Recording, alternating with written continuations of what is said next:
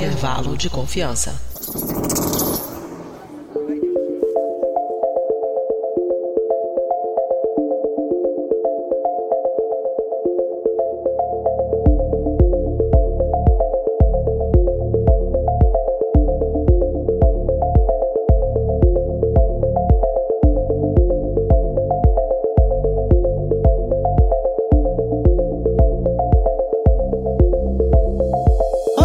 Queridos e queridas ouvintes, estamos aqui começando mais um episódio do Intervalo de Confiança. E vamos ao tema, né? Cinco dos dez anos mais quentes das últimas décadas aconteceram desde 2015, né? Então, os desastres naturais estão cada vez mais frequentes. É possível que a civilização humana seja praticamente extinta ainda nesse século, né? Que doido. Mesmo assim, esse é um assunto que muita gente acha pouco importante, chato, ou mesmo algo que a gente não precisa ainda fazer nada, né? Vamos esperar mais um pouquinho, mas não é verdade, né? Isso sem contar aqueles que negam que isso seja um problema. Com certeza a gente conhece esse tipo de gente, né? Será que o planeta tá mesmo aquecendo? E melhor, né? Estamos nós causando essa catástrofe? E dá para saber se dá para fazer algo ainda ou já é tarde demais, né? Então é disso que a gente vai falar hoje. Está começando, como eu disse, mais um episódio de Intervalo de Confiança, uma distribuição uniforme de pensamento crítico. Esse é o episódio de número 106. Como vocês sabem, o episódio começa logo logo, mas antes a gente vai ver um quadro de recados rapidinho com a produtora Mari.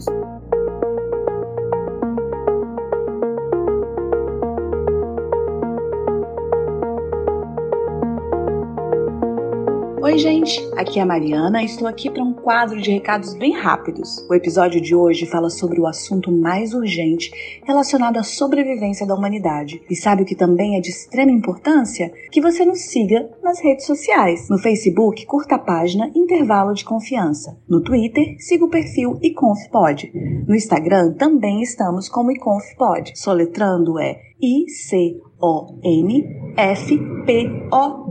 E no YouTube estamos como youtube.com barra intervalo de confiança. Vai lá, assine o nosso canal e ative as notificações. E claro, vocês também podem fazer parte do nosso grupo de ouvintes no Telegram. O link para o acesso está no post desse episódio. Entra lá no nosso site intervalodeconfianca.com.br. Agora, falando nesse programa, ele não é feito com o apoio da General Electric e não recebemos dinheiro do George Soros. Nosso trabalho só é possível através da contribuição de de ouvintes apoiadores, como o Adriano de Almeida, que contribuem mensalmente com valores que começam a R$ reais, o que dá menos que 20 centavos por dia. Esse dinheiro ainda não é o bastante para cobrir todas as despesas, mas já nos ajuda muito. Faça como o Adriano, para quem esse episódio é dedicado, e torne-se você também um apoiador da divulgação científica. Para saber mais, entre em intervalodeconfianca.com.br barra apoie. E para encerrar, eu queria também lembrar a vocês que agora o intervalo de confiança tem uma loja online onde você pode comprar tanto do Brasil, mas também do exterior. Camisetas, pôsteres, canecas e adesivos com temáticas não só do nosso podcast, mas de ciência no geral. Gente, as artes estão lindas. Entra lá em intervalodeconfianca.com.br barra loja e dê uma olhadinha. Então é isso. Eu vou ficando por aqui. Deixo então vocês com esse episódio super quente.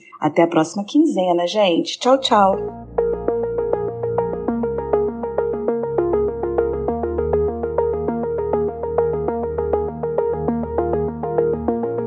E é isso, pessoal. Como sempre, obedeçam a Mari. É, e pra falar sobre esse assunto tão.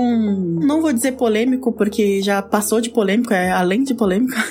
eu não estou sozinha. E pra falar sobre com isso que a gente, estamos, como sempre, nossa bancada aqui, que vocês já conhecem. Igor Alcântara. Dobriden, querido e querido ouvinte, Dobriden Késia, Dobriden. Todo mundo já tá vendo quem tá aqui, né? Dobriden Ale. É, e é isso aí, cara. Esse é um dos assuntos, assim, é um assunto que, é, se eu tivesse grana para me dedicar a uma causa, investir numa causa, assim, seria com certeza essa. Acho que é o assunto mais urgente que a gente, como humanidade, tem que discutir, como, como a Kézia falou no começo. E só um, é, aproveitando aqui uma espécie de um ataque de oportunidade, para quem é nosso apoiador, tá vendo essa gravação aqui ao vivo, ou para quem tá vendo depois essa gravação em vídeo no nosso canal no YouTube, é, estão vendo que eu tô usando uma camisetinha aqui, né, em homenagem ao Darwin, né, Viva la Evolução, com Darwin com carinha assim de revolucionário. Camiseta bem legal, lá atrás tem até um pôster disso também. Vou você pode comprar essa tanto essas camisetas e vários outros modelos de camisetas, pôsteres, adesivos, ó, tem adesivo do Intervalo de Confiança, tem caneca, olha que linda a nossa canequinha aqui, ó. É, lá na nossa lojinha, que é o intervalodeconfiança.com.br barra loja, ok? Aqui, assim, ó, pra quem tá vendo no YouTube, tá aqui o endereço. Então, basicamente, é só fazer esse jabá e, enfim, é, obrigado para quem tá acompanhando a gente ao vivo, que é nosso apoiador, tá acompanhando aqui ao vivo, e a você que tá acompanhando depois o episódio também já publicado. E também aqui com a gente está a nossa querida Ale. Fala aí, Ale. Oi, gente, tudo bem? Então, esse tema ele dá um pouco de tristeza, a gente vai tentar ficar triste junto aqui, para ver se a gente faz alguma coisa.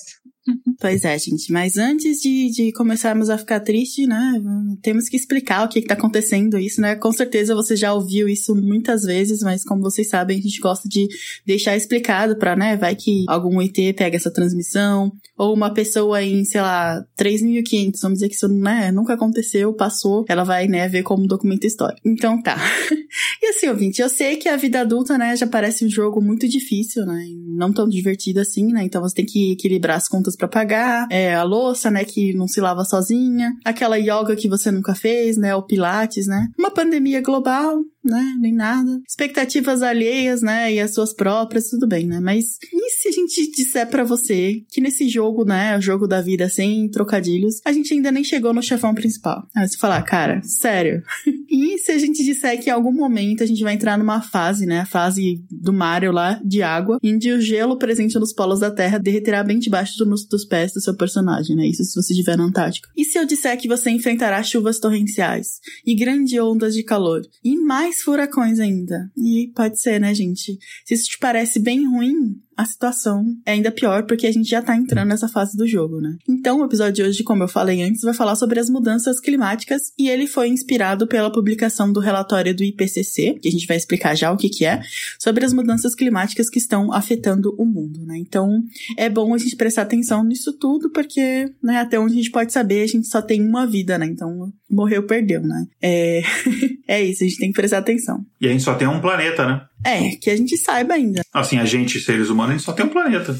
Pois é. Mas antes de tudo, antes de tudo, tudo, vamos voltar lá pra quinta série. E agora, Igor, explica pra gente o que, que é mudanças climáticas. Só pra gente ter certeza que a gente tá falando da mesma coisa. Tá, e depois a gente vai explicar melhor o que, que é clima, né? Que tem essa, essa, essa, essa confusão da diferença de tempo e clima. Mas estão falando de mudança climática, que tem a ver com clima, que depois a gente vai explicar. Então, basicamente, as mudanças climáticas, elas são atribuídas direta ou indiretamente à atividade atividade humana e essas mudanças elas alteram a composição da atmosfera global. Então a gente não está falando, sei lá, na sua cidadezinha que de repente fez mais frio que o normal, a gente está falando de uma coisa é, em nível planetário de fato. E ela assim, são coisas que não envolvem, por exemplo, não é apenas só uma tempestade que pode acontecer, sei lá, tempor, é, pontualmente, de repente um, um, furacão que vai acontecer em um determinado ano. A gente não está falando de exceções, a gente está falando de um processo constante e em escala global. Enfim, isso acontece por causa de mudanças internas dentro do que a gente chama de sistema climático e da interação desses componentes, que sim, é, é, são inúmeras variáveis e muito complexo a gente entender como é que elas se relacionam. Mas por conta de todas essas interações, isso acaba acontecendo. E é comum a gente achar que essas mudanças envolvem apenas o aumento de temperatura. É por isso que, por exemplo, a gente não fala apenas o termo aquecimento global, né? Porque o efeito que a gente tem não é só a mudança de temperatura, né? É, como eu falei, ele segue muito aquela questão da, da, da teoria do caos. Né? Você tem uma pequena alteração numa variável aqui e essa alteração ela vai se acumulando e junto com outras variáveis, junto com outras interações entre essas outras variáveis e isso gera consequências enormes. E a gente vai falar um pouco melhor disso durante o episódio para vocês entenderem, né? Então, assim, absolutamente tudo quando a gente fala em termos de clima, é, seja temperatura temperatura, nível do mar, movimentação de, de, de é, massas de ar, seja massas de ar quente fria, absolutamente tudo, ciclo de chuvas, o próprio é, quantidade, por exemplo, que você tem de árvores, a questão do ciclo de carbono, todas essas inúmeras questões, elas estão, assim, muito intimamente interligadas. Então, quando a gente fala de mudança climática, a gente está falando em mudanças em algumas dessas variáveis que acabam acarretando em mudanças nas outras variáveis, que acabam afetando de novo as primeiras variáveis, e isso gera um efeito que é muito difícil da gente ter a total dimensão, mas a gente tem um conhecimento suficiente para saber diferentes cenários do que está acontecendo já e o que vai acontecer nas próximas décadas. Para ilustrar um pouco o que eu estou falando dessa questão desse. Eu citei a questão da, da, da, teoria do caos, né? Que é basicamente uma, uma pequena alteração numa variável, ela pode gerar uma sequência de alterações e de, das variáveis que estão relacionadas àquilo, e aquilo meio que fica praticamente impossível você conseguir prever alguns resultados daquilo, ou pelo menos ficava a gente ter alguns modelos computacionais bem avançados, como modelos estatísticos computacionais bem avançados para, por exemplo, previsão do tempo. Mas uma curiosidade que eu queria falar é o seguinte: existe um, um, um conceito que a gente vai no futuro ter um episódio só sobre isso. A gente tem episódios que tocam nesse assunto, mas não tem só sobre isso, mas que é o, o chamado efeito borboleta. Que o efeito borboleta, a, a frase em si do efeito borboleta que a gente conhece, né? Ela é uma metáfora, ela não é exatamente isso. Ela ganhou o nome por causa da metáfora que é aquela, eu não sei exatamente os locais, mas é mais ou menos assim, se é que o bater das asas de uma borboleta, por exemplo, no Brasil, pode causar um furacão é, no Japão. E as pessoas às vezes levam isso meio que literal, como tudo, né? O pessoal acha que, por exemplo, é, o princípio de incerteza é de fato você botar um gato dentro de uma caixa e não saber se ele está vivo ou morto. Não. É, são metáforas que a ciência usa para a gente acabar entendendo as coisas. E esse conceito ele foi criado, eu não vou me lembrar agora de cabeça, porque eu estou falando isso de memória e eu sou muito ruim com nomes, eu lembro muito números. Eu tenho memória fantástica com números. Eu sou ruim com nomes. Na semana que vem vai ser um episódio que eu vou falar de um assunto nada a ver, mas eu vou comentar que eu tenho uma, é, uma memória tão boa com números que eu lembrava o número de matrícula dos meus alunos, mas eu não conseguia lembrar o nome de quase nenhum deles. É, então eu não vou lembrar o nome das pessoas envolvidas, mas eu vou lembrar a história em si. Que a história do efeito borboleta ela nasceu baseado num, num projeto, enfim, num estudo para você trabalhar com previsão do tempo. E é era bem específico, na verdade, a previsão de temperatura é, que ia fazer, temperatura mínima e máxima que ia fazer no dia seguinte. E aí, eu não vou lembrar o nome da pessoa, mas enfim, o pesquisador ele percebeu que se ele pegasse aqueles dados que ele tinha daquela leitura das variáveis e ele pegasse esses dados e ele, por exemplo, utilizasse, eu não lembro exatamente a quantidade, mas se ele utilizasse, por exemplo, três casas decimais ao invés de quatro casas decimais, por exemplo, um valor lá, em vez de ser 2.3456, ele usar só 345, os resultados não davam uma diferença de apenas, sei lá, em vez de prever 35 graus a 36 graus, não. Dava uma diferença absurda, que não tinha nenhum sentido. E daí ele veio com esse conceito do efeito borboleta, que é o seguinte: olha,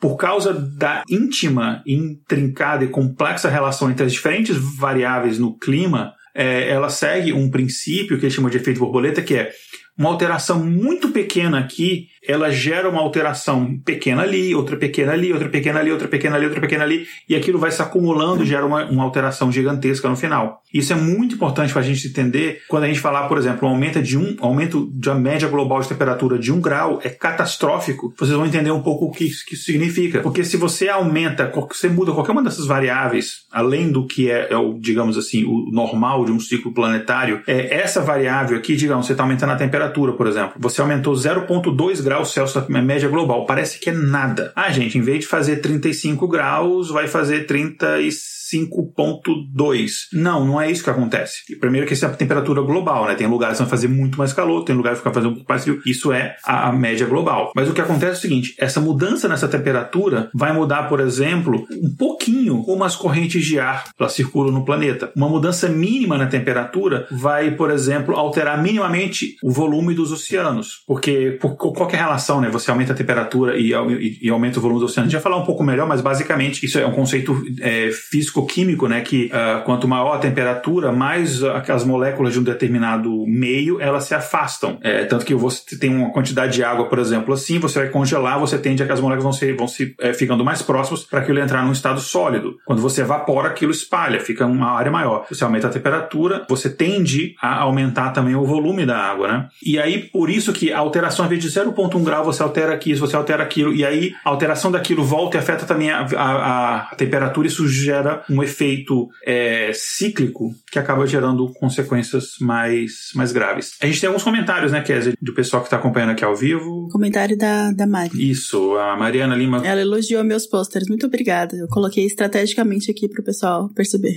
ah, é, tem os pôsteres. Não dá para ver todos, né, porque a câmera não está pegando os de cima, né? Mas tem quatro pôsteres aí do intervalo de confiança. E pro pessoal que chegou agora, a Lê teve um problema, enfim, eu acho que causado pelo é, também ali pela mudança climática e aí acabou a eletricidade lá onde ela estava. Então, basicamente, o, o conceito de só finalizando o raciocínio, o conceito de efeito borboleta, ele foi criado para tentar entender as relações entre as diversas variáveis relacionadas ao clima. Por isso que é uma das coisas mais complexas de você realizar, por exemplo, em termos de processamento computacional, modelo estatístico, é previsão do tempo. Eu é... não sei se você conhece o, o Altair do Naruhodô. Você já ouviu o Naruhodô? Já há muito tempo atrás, mas quando eu comecei o intervalo de confiança, falaram, nossa, tem umas coisas do intervalo de confiança, parece o Naruhodô. Aí eu parei de escutar o Naruhodô para não me deixar influenciar, para não parecer que... não, não sim, eu só tô... Mas eu acho legal o trabalho deles. Não, sim, sim, eu só tô comentando que ele fez um, uma intervenção no, no podcast da, da Leila outro dia e ele tava explicando sobre é, mudança climática. E aí ele falou que uma das coisas que acabam alterando é a variância das coisas.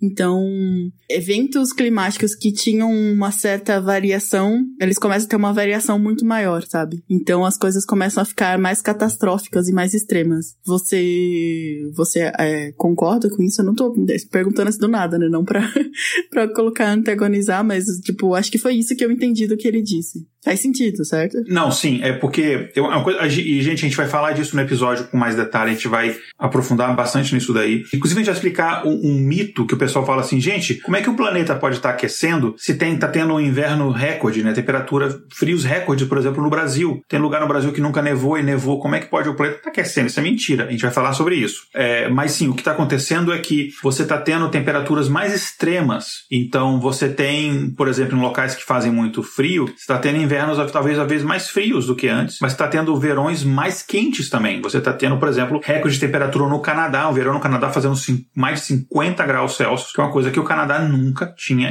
desde quando se registra média histórica de temperatura, nunca tinha acontecido. Mas você pode acontecer em determinadas regiões você ter mais frio. Eu vou explicar que tem uma coisa muito doida, é uma, uma, uma hipótese muito, muito interessante, que é uma coisa muito maluca que está acontecendo para explicar, por exemplo, é, ondas de frio que estão acontecendo no Brasil. Mas quando a gente quando a gente chegar nessa parte e falar do derretimento da, da, das geleiras, a gente vai explicar isso melhor. Mas sim, a, as temperaturas elas estão mais extremas. E aí gera um problema que gera um desequilíbrio climático global que você tem outros efeitos em cascata. Você tem, por exemplo, mais furacões. E furacões em épocas que não são típicas de furacões em algumas regiões. E furacões mais intensos. E regiões que não tinham furacões também. Então você começa a ter esse tipo de, de efeito. É, e a tendência é que se a, a a, média temperatura continuar subindo no ritmo atual, é que isso vai se agravar ainda mais. Então, a gente já explicou o que é mudanças climáticas, né? Então, já demos assim um, uma pouca explicada aí.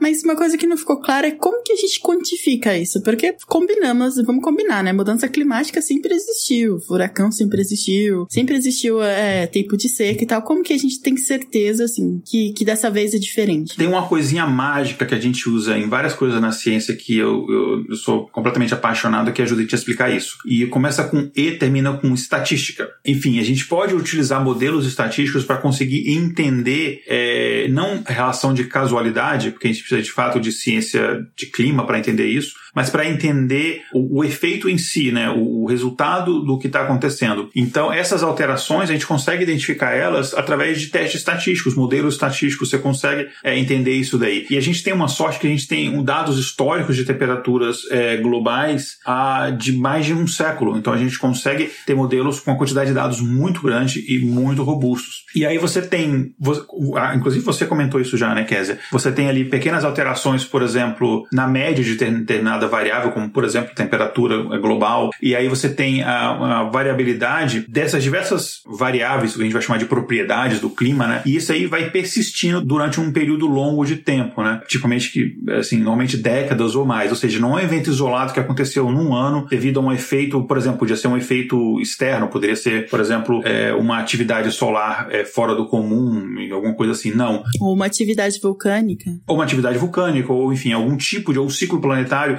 não, são coisas que a gente vê que elas têm, são acumul, se acumulando, estão se agravando e estão acontecendo ao longo de anos e décadas, né? Então, a gente sabe, claro, que existem causas naturais que provocam mudanças climáticas. A gente já teve eras glaciais, eras de maior aquecimento, a gente gente sabe isso daí, né? E como você falou, a atividade vulcânica pode ser uma das coisas que causa esse tipo de coisa, mas a gente vai falar, a gente vai entender depois que será é, que o que está acontecendo agora não é um ciclo natural que já era esperado, ou será que a gente tem uma, é, de fato, uma, uma culpa, uma participação, nós, civilização humana, não temos uma culpa, participação nisso. É, então a gente vai entender e a estatística vai ser uma das principais ferramentas que a gente vai utilizar para entender isso, né? É, e aí, o, o, que os estudos mostram, já que, nem daí, não em spoiler, enfim, que é uma coisa que, que todo mundo que conhece o mínimo do assunto já sabe, é que diversos estudos eles apontam de maneira consistente, sólida, foi, isso foi testado, retestado, revisitado, é, revisado por, por outras pessoas,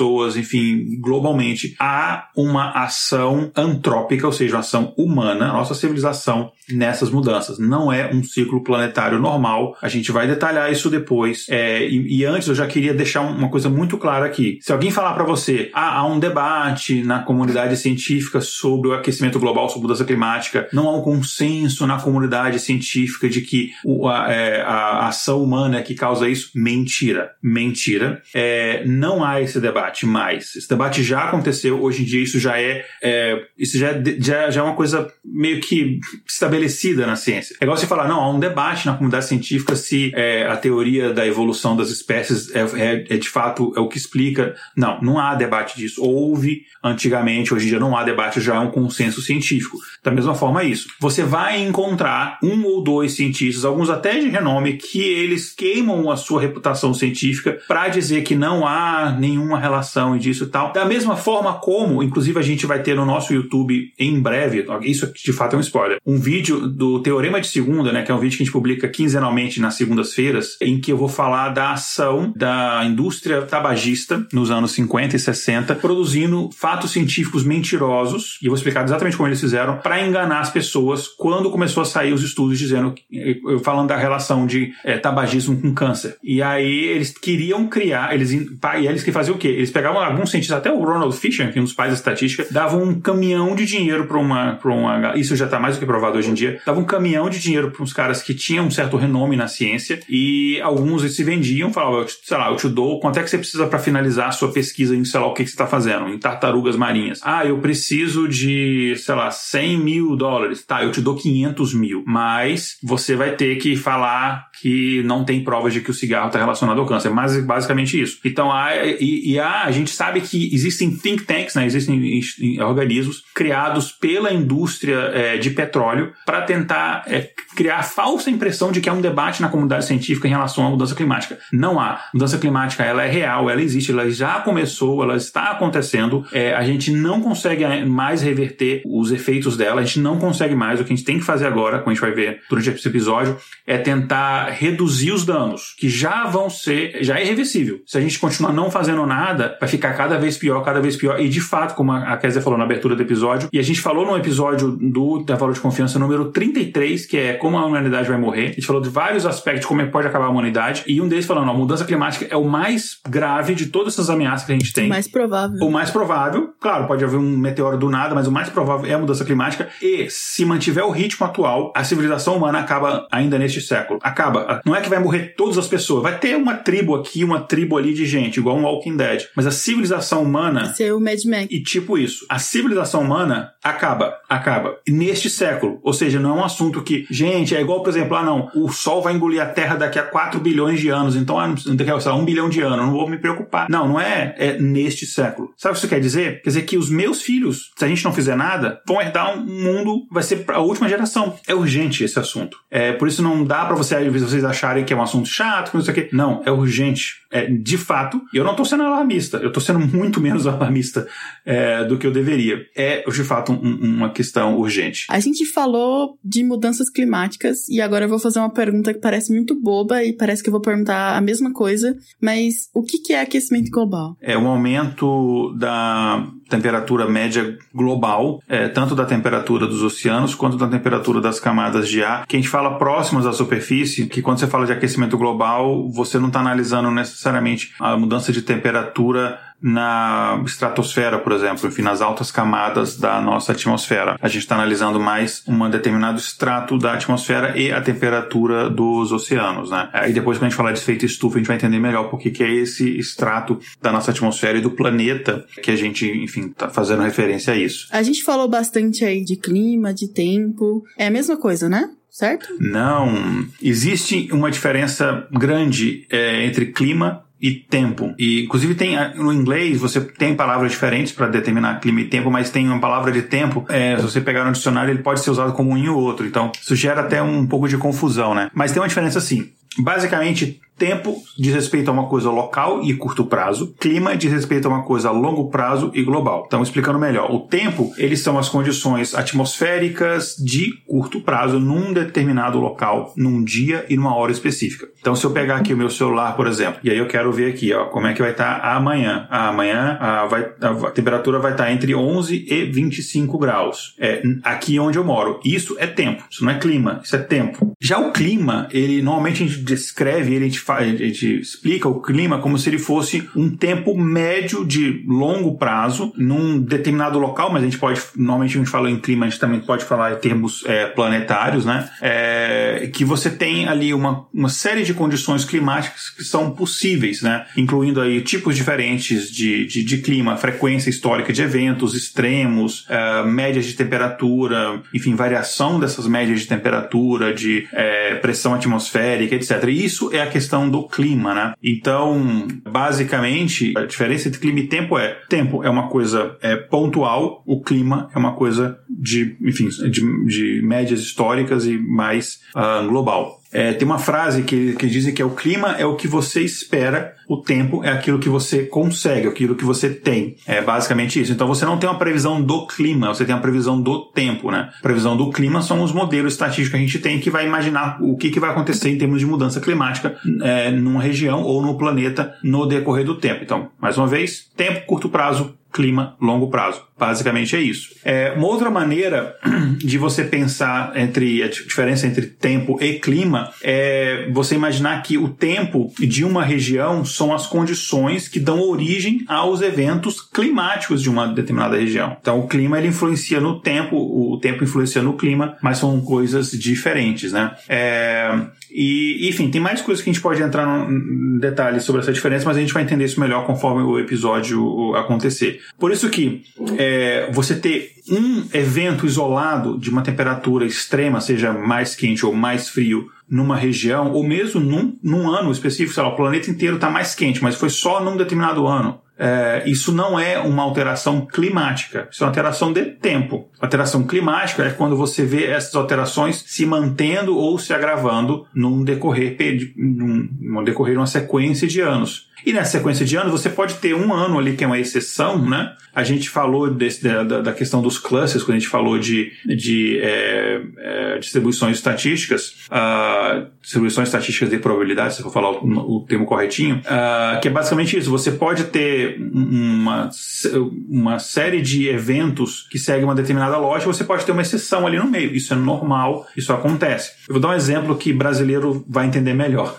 Não estou sendo preconceituoso, estou brincando. Mas é, por exemplo, você pegar, sei lá, o melhor time do Brasil, né? Tá aqui, pra quem tá vendo no YouTube, tá ali, ó. Quem que é? Pegar o Atlético Mineiro, o melhor time do Brasil. E aí o Atlético Mineiro, ele é o melhor time do Brasil. Na teoria, ele vai ganhar de todos os times, mas pode ser que ele vai jogar contra um time de uma de segunda divisão, por exemplo, Cruzeiro, e acontecer um evento raríssimo que ele vai jogar um jogo e vai perder. Raro, pode acontecer. Isso daí, o Atlético Mineiro e a campanha dele, etc, é o, o sei lá, um campeonato de pontos corrida como se fosse o clima. E aquele evento isolado de uma derrota e tal, é o tempo. Então você pode ter esse tipo de coisa. Então, quando o pessoal fala assim, nossa, mas mas não está tendo aquecimento global. Ontem fez frio aqui em casa. Essa pessoa está sendo ignorante, eu falo uma palavra um pouco mais menos educada, enfim. Essa pessoa está sendo ignorante, porque aquilo é um evento isolado. Isso não apaga o fato de que a temperatura global está, em média, subindo ano após ano. Entendi. Eu não, olha, eu não acompanho muito futebol aí, mas é, até eu posso ter algumas contestações aí da sua explicação, da sua, sua analogia, mas tudo bem. É.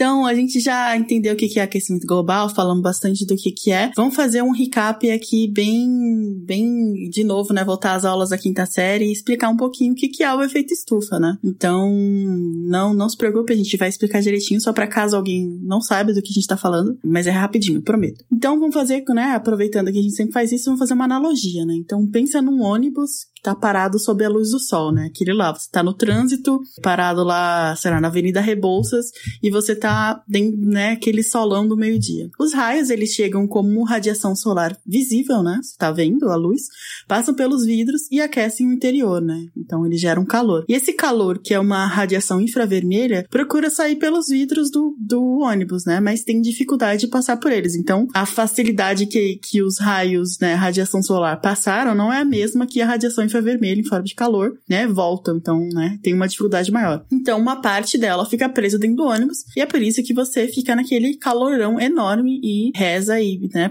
Para é, os Petrans mudarem os ônibus para ter ar-condicionados, né? E a mesma coisa acontece com a Terra, né? Então, alguns gases, como o vapor d'água e o gás carbônico, funcionam como o vidro do ônibus, não deix é, eles deixam passar a radiação ultravioleta, mas eles dificultam o retorno do calor para o espaço, né? Então, quando aumenta a concentração desses gases na atmosfera, como por exemplo o clássico, né, que todo mundo já conhece, gás carbônico, o efeito estufa fica mais intenso e, portanto, fica mais difícil o calor ir para o espaço, né? E essa diferença causa o aquecimento da baixa atmosfera, elevando a temperatura média da Terra e causando a famosa mudança climática. Só que uma coisa que às vezes as pessoas confundem, eu acho que isso acontecia muito quando eu era pequena também, eu não, não, não, não entendi essa parte, né? Porque eles acham que o problema é o efeito estufa, né? Mas o efeito estufa, na verdade, ele é um fenômeno natural que já existe na, na, na nossa, nosso planeta. E ele é o responsável do porquê a temperatura da Terra seja favorável à existência de vida no planeta, né? Então, o problema aqui não é o efeito estufa, né? Então, se você, é, por algum acaso, estiver na quinta série ouvindo a gente, não responda isso na sua prova. Não é o problema, não é efeito estufa. O efeito estufa é um efeito natural do planeta. O problema é o aumento da concentração de gases que aumenta o efeito estufa. E quando que esse efeito estufa começou, então, né? Dando aqui um, um pouquinho de história né, natural. Para começar, como a gente explicou, se ele não existisse, a temperatura média da superfície da Terra seria menos 18 graus. Então, eu acho que talvez não seria tão agradável, né? Como a nossa média de 15 graus hoje, né? Então, ele seria 33 graus mais baixo. Eu acho que isso aí faz um pouquinho de diferença, aí tem que pegar um pouquinho mais de casaco. Então, peraí, você tá me dizendo que a culpa do efeito estufa não é do PT, não foi eles que começaram com isso? Infelizmente não. Acho que esse aqui a gente pode riscar da lista de grandes crimes da humanidade que eles fizeram, né? Ficam outros, mas esse, né, a gente retira. Então, o efeito estufa ele é necessário para nossa sobrevivência e para a sobrevivência das outras espécies também, né? É, flora, fauna, tudo que a gente existe aqui de vida dentro do planeta. Mas a gente verifica, né, se a gente for ver os gráficos que o Igor tava falando, né, é, estatística e série temporal, então eles mostram que é uma variação da temperatura global, principalmente após a revolução industrial, né? Então, durante esse período, o modo de vida da população humana mudou bastante, né? E o que, né, por coincidência, gente, pura coincidência, uma das características mais marcantes da Revolução Industrial envolve o uso do petróleo como fonte de energia, né? E isso, né, por quê? Porque, entre outros fatores, a gente inventou o motor a combustão. Né? E o petróleo, o que, que ele é? Só uma lembrança também. Petróleo é uma mistura de vários hidrocarbonetos e a combustão desse material libera gases do efeito estufa para a atmosfera. Então, fizemos aqui um resumão para vocês colocarem naquela prova, irem muito bem no Enem desse ano, se tiver Enem, né? Que, né? Ainda não, não estamos é, sabendo se vai ter ou não. E é isso. Então lembrem, gente, o problema não é o efeito estufa. O efeito estufa é uma coisa natural e beneficia todos né, nós aqui que queremos continuar a viver num planeta quentinho e agradável, né? Quer dizer, antes da gente continuar, eu posso só contar um pouquinho de história também? Por favor.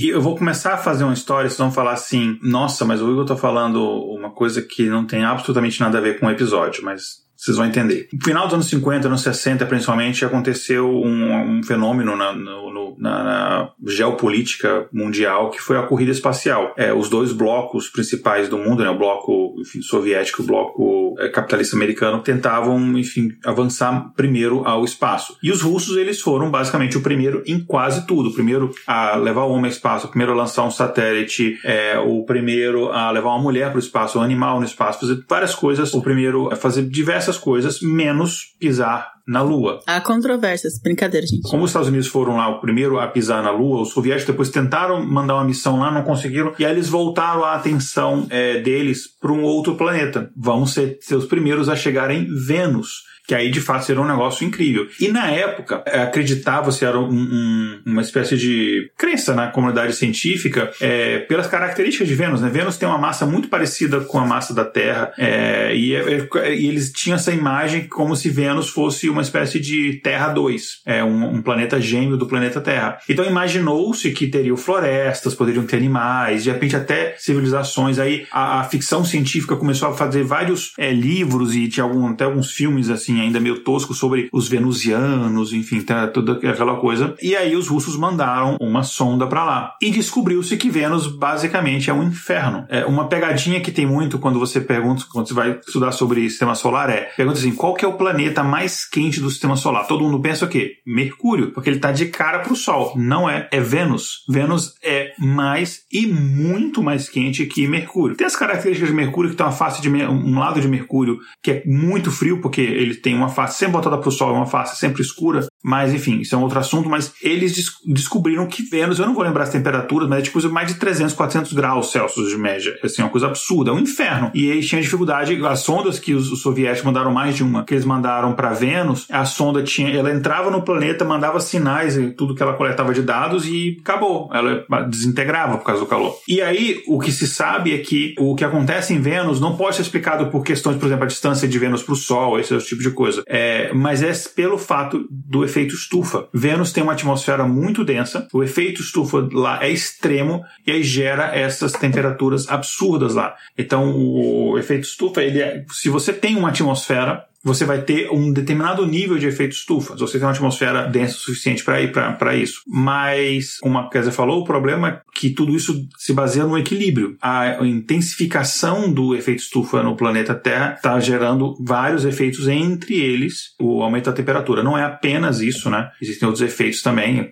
A, a concentração de gases, a proporção está mudando, esse tipo de coisa. A gente vai falar sobre isso. Mas, enfim, então o efeito estufa não é nem exclusividade do nosso planeta. Pois é de novo, não somos nada originais, né? É, a gente até falou, então, que o efeito estufa não é uma coisa recente, né? E acontece, foi isso que permitiu o surgimento aqui, né? Estabelecimento da vida no planeta. Mas a gente sabe essas coisas como, sabe? Como que a gente consegue perceber, assim, né? Tipo, os ciclos climáticos e tal. Como que a gente faz isso, né? Imaginando, especulando. Então, basicamente, você tem diversas variáveis, diversas observações que a gente faz para confirmar isso. Basicamente, você tem uma, uma leitura de uma observação que eu vou detalhar daqui a pouco, e aí aquilo te dá um resultado. Você tem uma, uma observação de uma outra coisa, aquilo te dá o mesmo resultado. E aí você tem uma, uma, verificação de uma terceira coisa, aquilo te dá o mesmo resultado. Então você acaba confirmando com diversos estudos. Então você, por exemplo, pode fazer por meio de observações diretas na superfície e acima da superfície, né? Você vê ali que tem evidência de que o clima planetário no geral está sofrendo alterações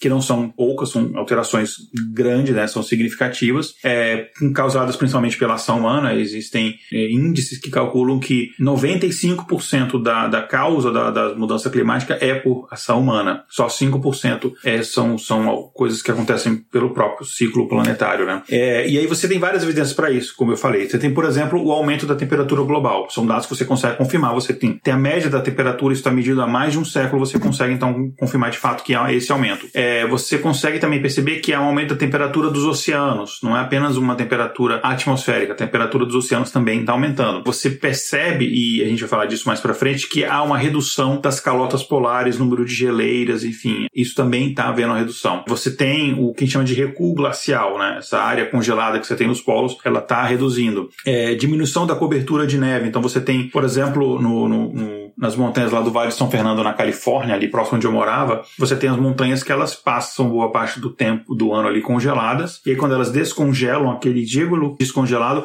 é a principal fonte de água potável do sul da Califórnia. E você está reduzindo é, isso daí, né? Porque a Califórnia, basicamente, tudo da Califórnia é basicamente um deserto, né? E isso está reduzindo, isso está já começando a causar problemas sérios de, de falta de água, por exemplo. Você tem, por exemplo, aumento do nível do mar. Você tem diminuição de gelo marítimo no Ártico também, né? Você tem eventos extremos acontecendo, aumento de furacões, diversas outras coisas. Você tem o nível do pH dos oceanos, ele está diminuindo. O pH dos oceanos está diminuindo, ou seja, você tá, os oceanos estão mais ácidos, está tendo uma acidificação dos oceanos. É, o que é grave também, né? É gravíssimo, na verdade. A gente vai falar disso mais para frente, vai falar de, do, do, os efeitos dos corais e na vida marítima, mas é, para quem teve aquário, seja água doce ou água salgada, você sabe que tem um determinado nível de pH da água que ele dá para determinados tipos de peixes. Se altera isso daí, já que eu tinha um, vários aquários, assim, eu tinha aquários com pH mais ácido que tinham determinadas espécies de peixe que sobreviviam. Se eu botasse outras ali, elas morriam rapidamente. É, e tinha outros para um pH neutro, tinha outros para pH mais básico, enfim. Então você alterando isso daí, você, você bagunça toda a, a vida marinha, você bagunça basicamente todo o, o, ciclo biológico da Terra, né? Então o importante de todas as variáveis é o seguinte: a gente consegue medir aumento da temperatura. Aí a gente faz modelos estatísticos que falam o seguinte: olha, a temperatura mudando tanto, a temperatura global aumentando tanto, qual será o impacto disso na temperatura dos oceanos? Ah, vai ser entre tanto e tanto. Aí você mede a temperatura do oceano, variou exatamente aquilo. E se você aumentar a temperatura do oceano, qual será o impacto nisso na redução, por exemplo, das calotas polares? Vai ser tanto. Você vai lá e dá exatamente aquilo. Qual será o efeito disso, por exemplo, é, no nível do pH dos oceanos? Vai ser tanto. Então, uma variável, meio que uma mudança confirma a outra. Então, você tem diversas evidências. Isso é testado e confirmado em diversas regiões do planeta e de forma local, de forma global. Então, assim, tem muita, muita, muita comprovação disso que está acontecendo. Então, enfim,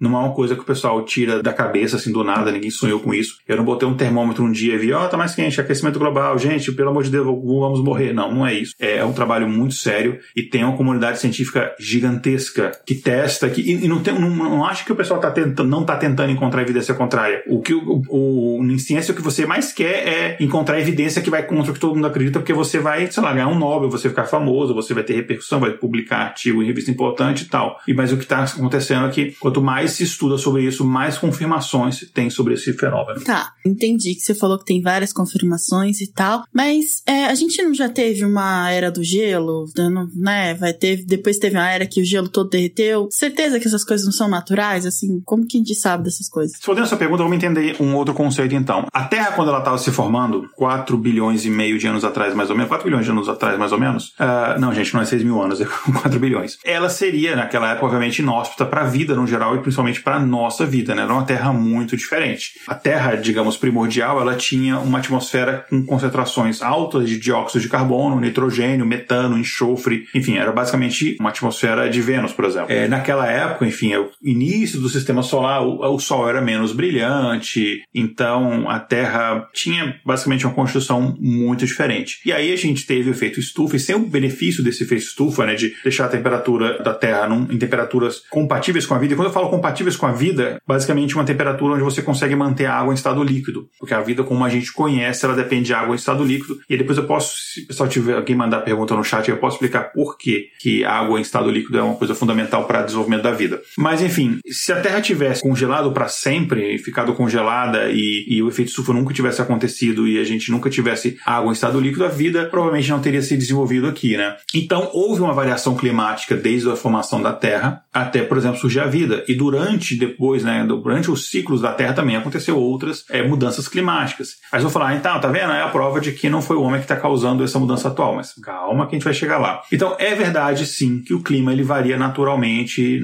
enfim, durante o tempo, seja em escalas temporais, seja em escalas espaciais. E isso você consegue perceber se você acompanhar a variação climática da Terra nos últimos 800 mil anos. A gente consegue saber a temperatura média da Terra em 800 mil anos através de fóssil de extrato, estratificação de solo, é, enfim, tem vários mecanismos e formas que a gente consegue utilizar para a gente perceber, para a gente acompanhar essa evolução da temperatura na Terra. Enfim, há, períodos bem mais extensos. Né? Então você vai fazer uma análise de um fóssil, por exemplo, você vê a concentração de determinados materiais e você consegue imaginar como é que era a atmosfera e você consegue deduzir temperatura de mar, atmosfera, etc. Ok. E existem análises que foram feitas é, que são, inclusive, baseadas em. que é uma coisa legal, né? Do, do gelo da Antártica, que ele é basicamente uma máquina do tempo. Assim como você vai analisar extrato de solo, ele é uma máquina do tempo, né? É, você vai analisando, por exemplo, as, as diferentes camadas, você consegue saber, por exemplo, quando que um rio se formou, esse tipo de coisa. E no Ártico, é, na, na verdade na Antártica principalmente, você tem uma coisa interessante que você forma no meio de uma geleira, às vezes, uma bolha de ar que é aprisionada nessas geleiras. E você vai analisar, você tem basicamente um, como se fosse um retrato ali da atmosfera planetária numa determinada época é, do passado, que é uma coisa muito legal para a gente estudar esse tipo de coisa. E aí o que a gente consegue saber é que nos últimos 400 mil anos a gente teve quatro ciclos distintos, ciclos climáticos, né? E aí esses ciclos eles são tanto ciclos glaciais, as famosas eras do gelo, onde surge lá o Cid, o esqueci o nome dos outros personagens. É, e tal, que acontece essas coisas aí, né, coitados nessa era aí. Pois é. Então você tem esses quatro ciclos, eles têm, eles são intercalados entre uma era glacial e uma era interglacial. A era interglacial basicamente é uma era não glacial, né? uma era que não está tudo congelado, a Terra está mais quente e, enfim, a Terra é a era antes de uma próxima era glacial, né? Num pico de uma era interglacial, que é o que a gente se encontra atualmente, a temperatura, a gente atualmente está num ciclo interglacial, para deixar claro, a gente não está numa era glacial, a gente está num ciclo interglacial. Se a gente pegar a era interglacial que a gente está agora, a gente está no pico dessa era interglacial né? Até o momento, assim, a gente está na parte, na, no período mais quente dela. E só que as temperaturas elas estão mais altas, cerca de, de média global de 5 a 6 graus Celsius em comparação com o pico da última era interglacial e em relação à penúltima era interglacial. Ou seja, é um ciclo que você mais ou menos espera a temperatura média da Terra e a, atualmente a gente está completamente fora dessa média. Isso 5, 6 graus de variação global, vocês vão ver que isso é muita coisa e isso é a média global. Então isso quer dizer que tem locais que estão 10 graus mais quente, por exemplo, que isso é a média, né, obviamente. E essa última, esse último período interglacial aconteceu há, há 20 mil anos atrás. Então a temperatura que a gente consegue calcular e desse, desse esse último período interglacial era bem mais frio do que hoje. E há 120 mil anos a gente teve então o penúltimo período interglacial, né? Então a gente teve o último período interglacial antes desse foi há 20 mil anos, e há 120 mil anos a gente teve o penúltimo período. E a temperatura estava também um pouco acima da temperatura atual. É, então, a gente não tem tempo aqui num, num episódio é, só para falar desse assunto, né? Que episódio que a gente tem que falar de vários assuntos, mas vamos tentar entender como é que isso acontece, né? Uh, nos últimos 100 a 150 anos, o ritmo que a temperatura do planeta começou a subir está muito maior do que acontecia até então. Então, mesmo que a gente entenda que a Terra passa por períodos de aquecimento e esfriamento, aquecimento e esfriamento, esse período atual de aquecimento, o ritmo que ele está acontecendo, ele é muito maior, muito mais rápido do que aconteceu nos ciclos é, anteriores. Né? Como eu falei, por exemplo, no último ciclo interglacial, a temperatura média da Terra estava de 5 a 6 graus é, mais frio. Né? A Terra, ela levou naquele período 10 mil anos anos para aquecer e entrar nessa fase interglacial. Então foram 10 mil anos. É um processo lento que acontece. É, enfim, nesse esse período que a gente chama de Holoceno, se a gente for fazer um name dropping aqui, né? Nas últimas 10 mil anos, tá? Nas últimas duas décadas, duas décadas, a Terra aqueceu, ou seja, é metade da minha idade, menos da metade da minha idade, infelizmente, é, deve ser mais ou menos a idade da Kézia, não sei, mas nas últimas duas décadas, a Terra o, aqueceu 0,2 2 graus Celsius por década. Ou seja, não é só a última década que é quente, nas últimas duas décadas, por década, a gente aqueceu em média 0,2 graus. É, esse parece pouco, mas isso é um ritmo 50 vezes mais acelerado do que tinha acontecido antes nos outros ciclos glaciais e interglaciais. Ou seja, o aquecimento da Terra é um período, é um, fenômeno natural, sim, mas ele está acontecendo agora num ritmo 50 vezes, é muita coisa, mais acelerado. E é isso que é uma das coisas mais preocupantes. Não é só aquecimento do planeta, é a rapidez com que ele está acontecendo. E aí você afeta todo o, equilíbrio planetário, porque é, você desequilibra essas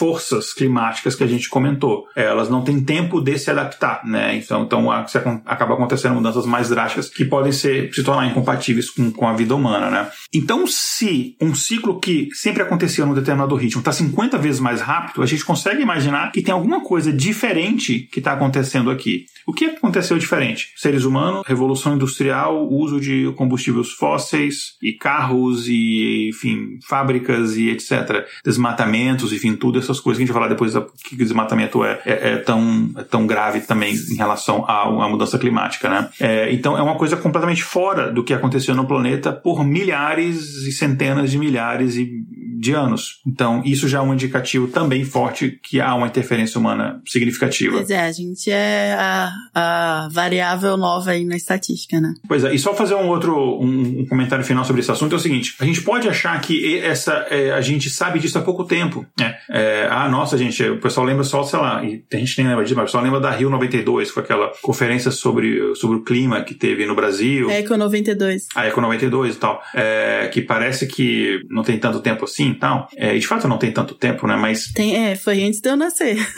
um ano antes. Pois é, você vê como é que eu sou idoso, né? Eu já estava no ensino médio em 92. Na verdade, é sabido que o consumo de combustíveis fósseis e essa coisa da gente jogar é, dióxido e monóxido de carbono na atmosfera tem alteração na temperatura global, isso já é sabido de antes. Tem um artigo, eu vou colocar o link no episódio, pra, então vocês entram lá no nosso site, intervalo de não agora, gente, quem está assistindo ao vivo, mas quando o episódio for publicado, se você está ouvindo pelo Spotify, etc., já está publicado o episódio, obviamente, mas enfim, depois vocês podem dar uma olhada no nosso site lá que vai ter o link do artigo. Mas tem um artigo que ele fala sobre a influência da emissão de, de gás carbônico na atmosfera no aumento da temperatura global. Um artigo, sim. Qual a novidade, Diego? Tem um monte de artigos sobre isso. Normal, é qualquer um que você acha no Google, né? É. Só que esse artigo foi publicado em abril de 1896.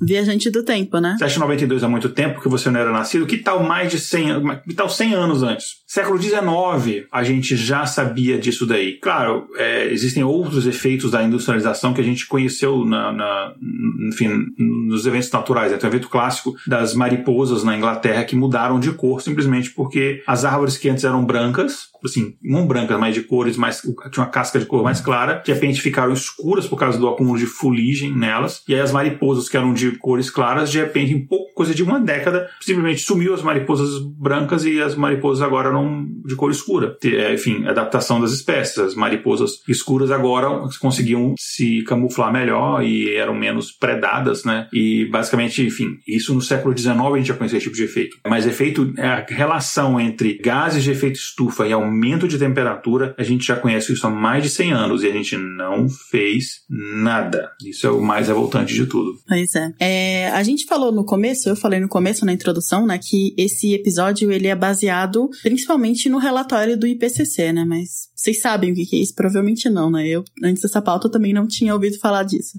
E o IPCC é a sigla em inglês para o Painel Intergovernamental sobre Mudanças Climáticas. Igor, explica mais um pouquinho sobre o que é isso. Ok, vamos lá. O IPCC, como você falou, né, é um órgão é, criado pela Organização das Nações Unidas, né, a ONU. É, ele foi criado em 1988 e ele realiza avaliações sobre mudança climática e ele indica riscos em relação à mudança climática e ele propõe soluções. Ele tem alguns dos maiores cientistas do clima do mundo é, e de diversos países, é um órgão da ONU, né? E além disso, ele também analisa esse órgão, né, a produção de conhecimento sobre esse tema em todo o mundo. Então, alguém publicou um, um relatório sobre mudança climática na Universidade de Copenhagen, por exemplo, é, tem uma chance disso, de, desse é, órgão ter conhecimento desse artigo, estudar e, e, enfim, divulgar a relevância daquilo dali. Então, eles, enfim, esse, esse relatório do, do IPCC, ele usa diversos variáveis, diversos dados, como, por exemplo, indicadores climáticos, né, é, como, por exemplo, temperatura próxima da superfície da Terra, umidade atmosférica, precipitação,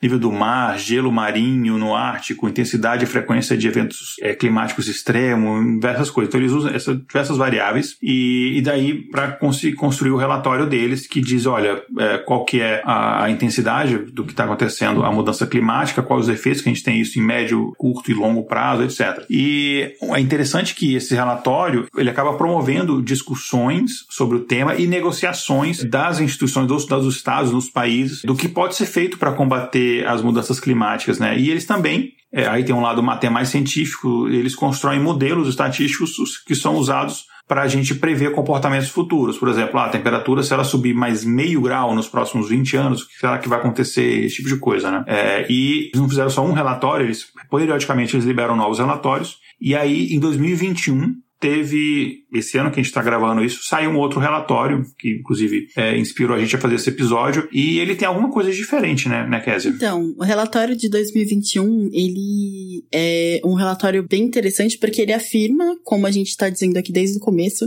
que é inequívoco, né, não tem mais espaço para debate, de que o ser humano contribuiu sim para o aquecimento do planeta Terra, né, então, as conclusões desse relatório é que o aumento do, do efeito, dos gases do efeito estufa são sim causados pela nossa espécie, né, então, ele também está dizendo que a influência humana ela é muito provavelmente o principal motor do recuo global das geleiras, né? E também, muito provavelmente, contribuiu para a diminuição da cobertura de neve da primavera no hemisfério norte desde 1950. Então, desde 1950 vem sendo diminuído essa cobertura de neve. E é praticamente certo que o oceano global, né, se aqueceu desde 1970, extremamente provável também que a influência humana seja o motivador principal. E o CO2 causado pelo homem também é quase provavelmente certo que é o principal motor da atual acidificação global da superfície do oceano aberto, como a gente disse. O nível médio do oceano, né, o nível médio global do oceano aumentou 0,20 metros, né, entre 1901 e 2018, e a taxa média de aumento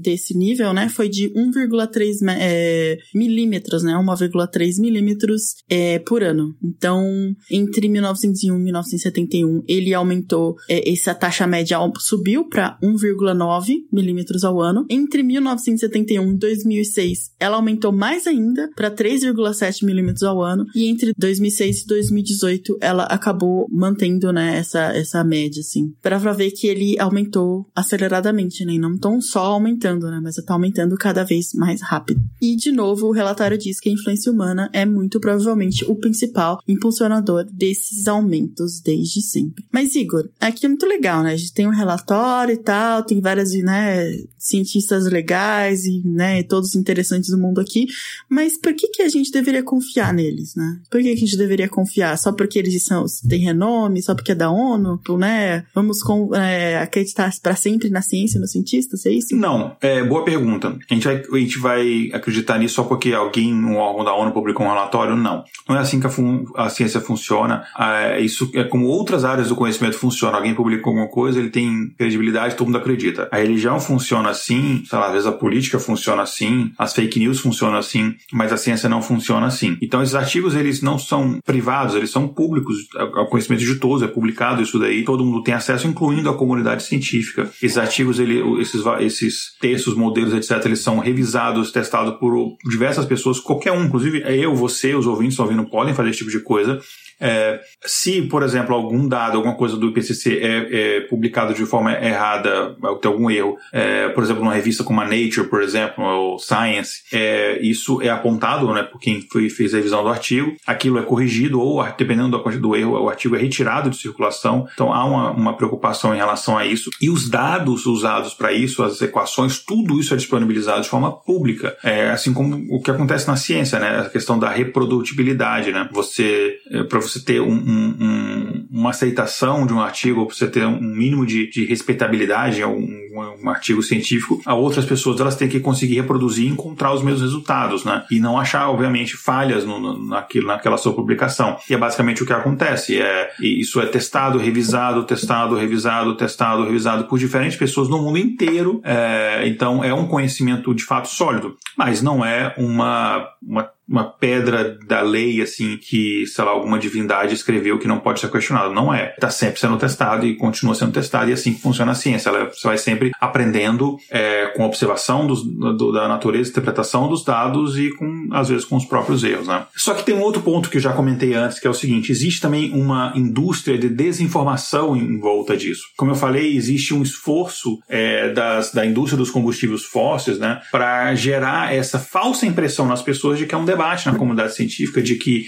isso não é um consenso, de que não se tem certeza, etc. Isso é mentira, como eu falei no começo, não vou repetir o que eu falei, né? É, não vamos esquecer que essa indústria de combustível fóssil, ela, ela movimenta é, basicamente por ano um equivalente a 11 trilhões de dólares, né? O que equivale a 20% do PIB mundial. E aí você coloca eles como responsáveis, né? Com bom, maiores responsáveis, não a indústria especificamente, mas é, os efeitos do, do combustível fóssil na natureza é, para uma coisa tão grave quanto uma mudança climática que basicamente vai acabar com a civilização, claro que eles vão tentar lutar contra isso, né? E aí, enfim, eles não vão querer mudar a trajetória deles. Ah, não, agora a gente vai parar de investir em petróleo e vamos agora trabalhar só com energias renováveis. É muito difícil isso acontecer, apesar de que já algumas já estão tentando ir para esse caminho, né? Fazer essa migração, né? Então, enfim, é, a gente não tem como. Hoje em dia, 80% da energia é, gerada no planeta é através, são energias não renováveis, por exemplo, através de combustível fóssil, né? Então, não dá para imaginar que a gente vai conseguir sobreviver e chegar até 2100 ou mesmo 2050, que não é tanto tempo assim, se pensar bem, é daqui a, a menos de 30 anos, é, é pouco tempo. É, achando que a gente vai chegar até lá nesse mesmo ritmo, nesse, nesse nesses mesmos índices, né? É, eu vou falar mais para frente da questão de quanto que a temperatura está subindo nos últimos anos exatamente, mas existe uma, uma meta, enfim, tem, por exemplo, o tal do Tratado de Paris, que cada. O Tratado de Paris, que fique claro, é, é um, um, compromisso de Paris não é uma obrigação de cada país a fazer uma determinada redução. Cada país diz o quanto ele se compromete. Um país fala, não, beleza, eu me comprometo a reduzir minhas emissões de carbono a tanto, por exemplo, até ano tal. É, é, é autodeclarável. É, mas o objetivo no final é que a gente não chegue na marca de aumento de 2 graus é, Celsius até 2050. A gente não pode é, chegar nessa marca. A ideia é que a gente fique abaixo disso. Porque 2 graus já é uma coisa gravíssima, né? Na verdade, 1,5 já é uma coisa muito grave. Mas gente já sabe que é meio que impossível que a gente não chegue a 1,5. Depois eu vou falar um pouco disso. Então a ideia é a gente não chegar a 2. É, só que se a gente quiser fazer isso, a gente vai ter que reduzir muito, muito, muito, muito uh, o consumo de eletricidade, energia e, e, emissões de carbono. Não é só isso. Não adianta você fazer ter uma energia eólica, solar linda, maravilhosa e botar num, num carro, por exemplo, que emite gases poluentes. Né? Não faz muito sentido. É, o que seria muito difícil fazer, né? Porque se você abastece ele com energia limpa, não tem gás para ele queimar e, e, jogar na atmosfera de qualquer forma. Mas deu para entender a ideia. Enfim, é um ciclo completo que você vai da produção da energia, transmissão e consumo daquela eletricidade também, né? E aí você vê que muitos desses artigos que tentam combater a teoria já solidificada, comprovada, retestada, etc., da mudança climática e da responsabilidade humana na mudança climática são normalmente revistas ou sites normalmente conservadores e às vezes assim até por exemplo, com, por exemplo, com Wall Street Journal, assim, alguns até com renome, mas a maioria nem tem tanto renome, né? E aí eles jogam cientistas que são chamados de céticos, né? Que fiz aspas com as mãos para poder meio que tentar combater esse tipo de coisa. E claro que esse pessoal recebe dinheiro, né? E aí que fique muito claro, existe uma diferença entre negacionista e cético. O cientista cético é, é aquele que, ou a pessoa cética no geral, é aquela que ela precisa dos dados e da comprovação para ela é, aceitar determinada hipótese. Isso é o cético, isso é normal. Mas com base nos dados, você continuar negando desde quando aquilo vai contra as suas crenças, aí é negacionismo. É a questão da vacina, por exemplo. Você querer os dados e estudos para mostrar que determinada vacina é eficaz, você é um cético e é muito bom ser cético. Hashtag time cético. Agora, com esses dados disponíveis, tudo isso já provado, comprovado, etc., você negando só porque você não quer que aquilo seja verdade, aí é negacionismo, vá pro quinto dos infernos, que é basicamente para onde a gente está indo mesmo como planeta, né? Então, enfim, existem várias iniciativas, né? Por exemplo, na, no Brasil, a Petrobras ela teve uma atitude mais neutra e equilibrada em relação a isso, ela não criou um, um lobby para combater esse tipo de coisa. E daí, a opinião pessoal minha do Igor vai a importância de você ter, por exemplo, empresas governamentais que não, não tem necessariamente o lucro como o ideal, mas tem um, um caráter mais social envolvido nisso daí. É importante você ter, por exemplo, nesses setores é, tão fundamentais. Então, muito cuidado com esses negacionistas, né? É, tá bom. A gente falou bastante sobre emissão, né? A própria emissão do gás, de gases, né? Então, queima de combustíveis fósseis e tal. Mas esse não é o único problema, né? A única questão que o, o ser humano está fazendo que contribui para essa mudança climática, né? Então, fala pra gente um pouquinho sobre o que que o desmatamento e, e principalmente aqui na que a gente gosta de falar, eu acho que é um, uma coisa meio icônica assim quando se fala desse assunto, né? E, e o que que é o, desmatamento da floresta amazônica em específico, por exemplo, tem a ver com as mudanças climáticas? Vamos lá. É, antigamente o pessoal falava uma coisa que hoje em dia a gente já sabe há muito tempo que isso é, é falácia, né? Falar a Amazônia é pulmão do mundo. Não. No sentido de que o oxigênio que a gente respira, grande parte, ele é mantido, esse ciclo, por causa das florestas, né? E a Amazônia, como maior floresta do mundo, seria o pulmão do mundo. A gente sabe que isso não é verdade. Mas isso não tira a importância da Amazônia por motivos até mais importantes. A gente sabe que, enfim, aí tem a ver com é, os próprios plânctons nos oceanos e tal, a questão do oxigênio, que não é não vem a questão aqui. Na verdade tem a ver, mas é um outro assunto que a gente vai falar daqui a pouco. Mas as florestas, elas têm uma outra importância muito grande. É, tem a questão, por exemplo, do ciclo das águas, né? Enfim, se você, por exemplo, desmata uma Amazônia, você vai começar a ter secas enormes, né? Porque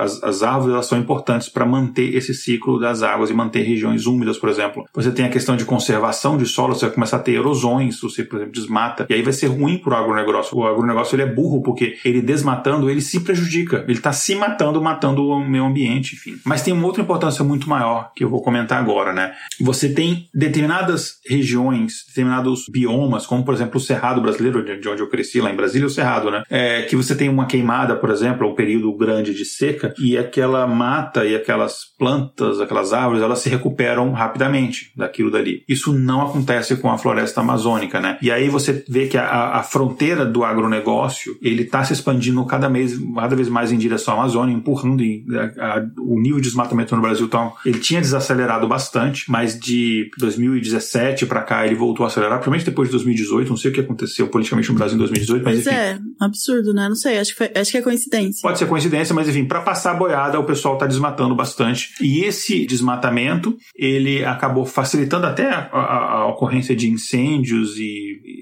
e efeitos, como eu falei, de erosões, etc, né? É, porque você, é, você tem uma concentração de, por exemplo, de umidade nas florestas. Então, a presença de florestas ajuda a reduzir a quantidade de incêndios. Por exemplo, no Cerrado brasileiro você tem muito mais propensão a incêndio. Na Califórnia você tem muito propensão a incêndio, você tem menos florestas. Então a floresta ela ajuda a, a combater isso também, né? Então, é, você tendo essa ação de desmatamento, né, humana de desmatamento, você tem esses problemas aí também. Mas depois eu vou falar qual que é um dos principais problemas dessa questão do, dos incêndios, o que, que isso pode acontecer, né? Enfim, mais a metade do desmatamento na Amazônia brasileira, ele aconteceu em, em áreas privadas ou em terras públicas que estão em determinados estágios de posse, né? Ou áreas sem destinação pelo Estado, que são chamadas áreas sem destinação pelo Estado. É, enquanto o restante foi registrado em assentamento, né, assentamentos diversos ali, você tem 20% do desmatamento aconteceu ali, unidade de conservação 19% do desmatamento e em terras indígenas só 6%. É, então os índios, a, a, a, comunidade indígena acabam desmatando, às vezes até pela própria sobrevivência, alguns até para vender madeira, o que enfim não é uma coisa que a gente deveria encorajar,